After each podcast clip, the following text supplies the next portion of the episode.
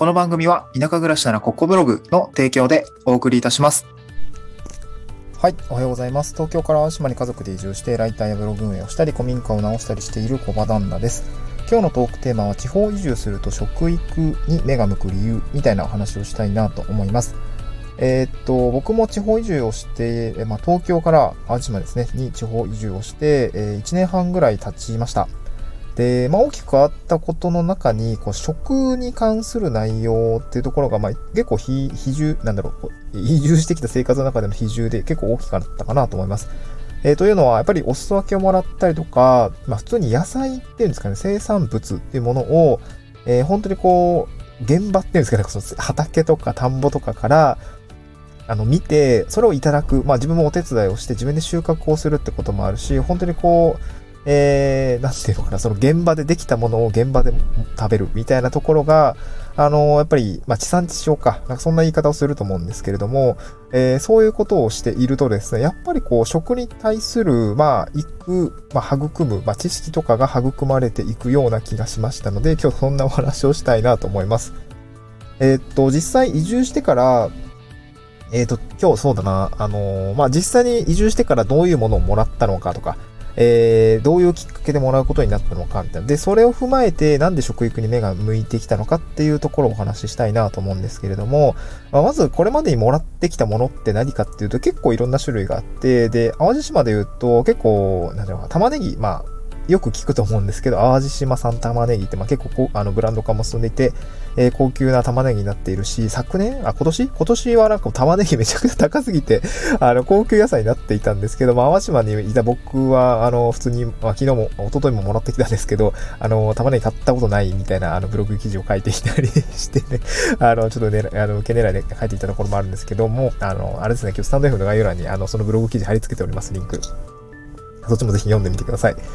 あの、お裾分けのコツとかね、えー書いてます。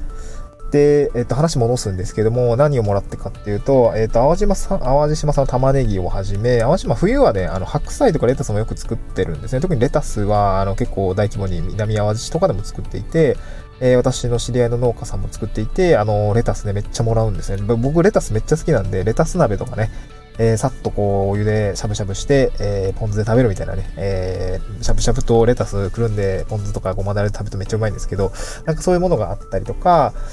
あ、あとそうですね、あのまあ、僕の集落で、集落でお世話になっている、まあ、おじいちゃんおばあちゃんとか、あのもう普通に米とかめっちゃ作ってますし、まあ、めっちゃではないか、自主流通米の範囲でね、あの、売りには出さないんだけど、自分の身近なところで食べる、まあ、自分たちが1年分食べるような分の、あの、お米を作っていたりもして、それをお裾分けしてもらったりしてるんで、米も買ってないんですけども、あの、お米いただいたりとか、あとまやっぱ冬は大根とかね、すごい大きい大根もらったりとか、夏はあの、きゅうりとか、えーピーマンとかもらったりしましたね。あの、まあ、妻と、まあ、妻はあんまり、あの、ピーマンとか、きゅうり嫌い、あの、好きじゃないみたいなんで、あの、僕いっぱいもらっていっぱい食べるような形になってるんですけど、そういうものをもらったりしました。うん。で、あとそうですね。あとなんだろうな、キャベツとかももらうし、なんか、そうだな。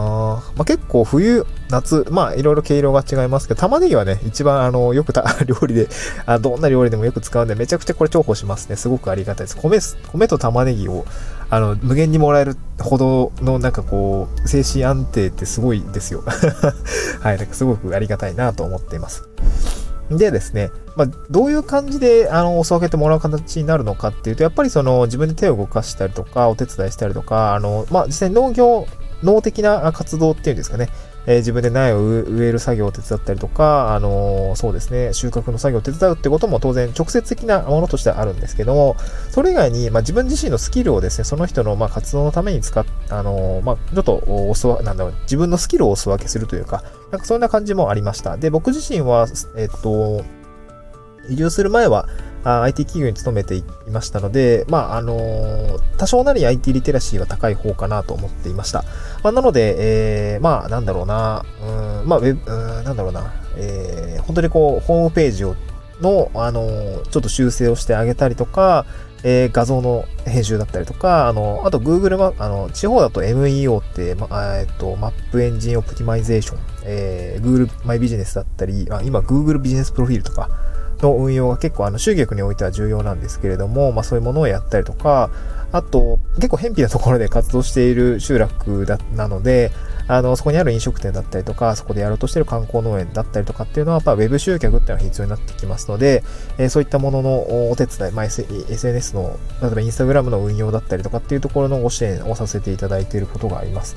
えそんな感じで自分の IT スキルっていうものをお裾分けすることによって、まあ、それがですね、えー、僕は、の場合はお野菜とかに、お野菜とかお米とかね、えー、本当にありがたくいただけているんですけど、そういったものに変わっているっていうような感じがあります。うん。まあ、これはすごくありがたいですね。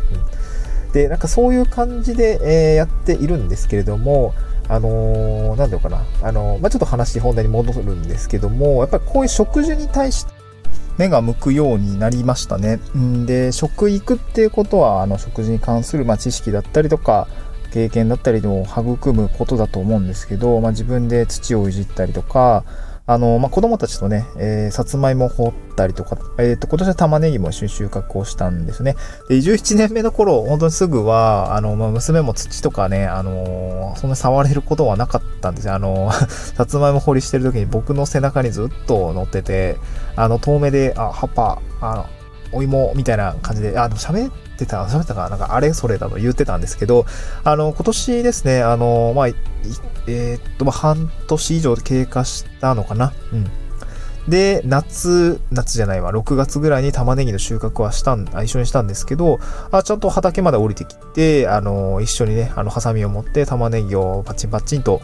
するような形でね、あの、お手伝いをしていました。で、まあ、まだたま、あの、野菜をね、もう好んでパクパク食べてくれるかというと、3歳の方はなかなかね、難しいんですけども、あの、やっぱりこう、どこから野菜が作られていて、まあ、どういった形で、あの、野菜ができていて、みたいなところは、あの、興味はあるのかなとは思っていて、あの、まあ、お野菜の名前をね、覚えていたりとか、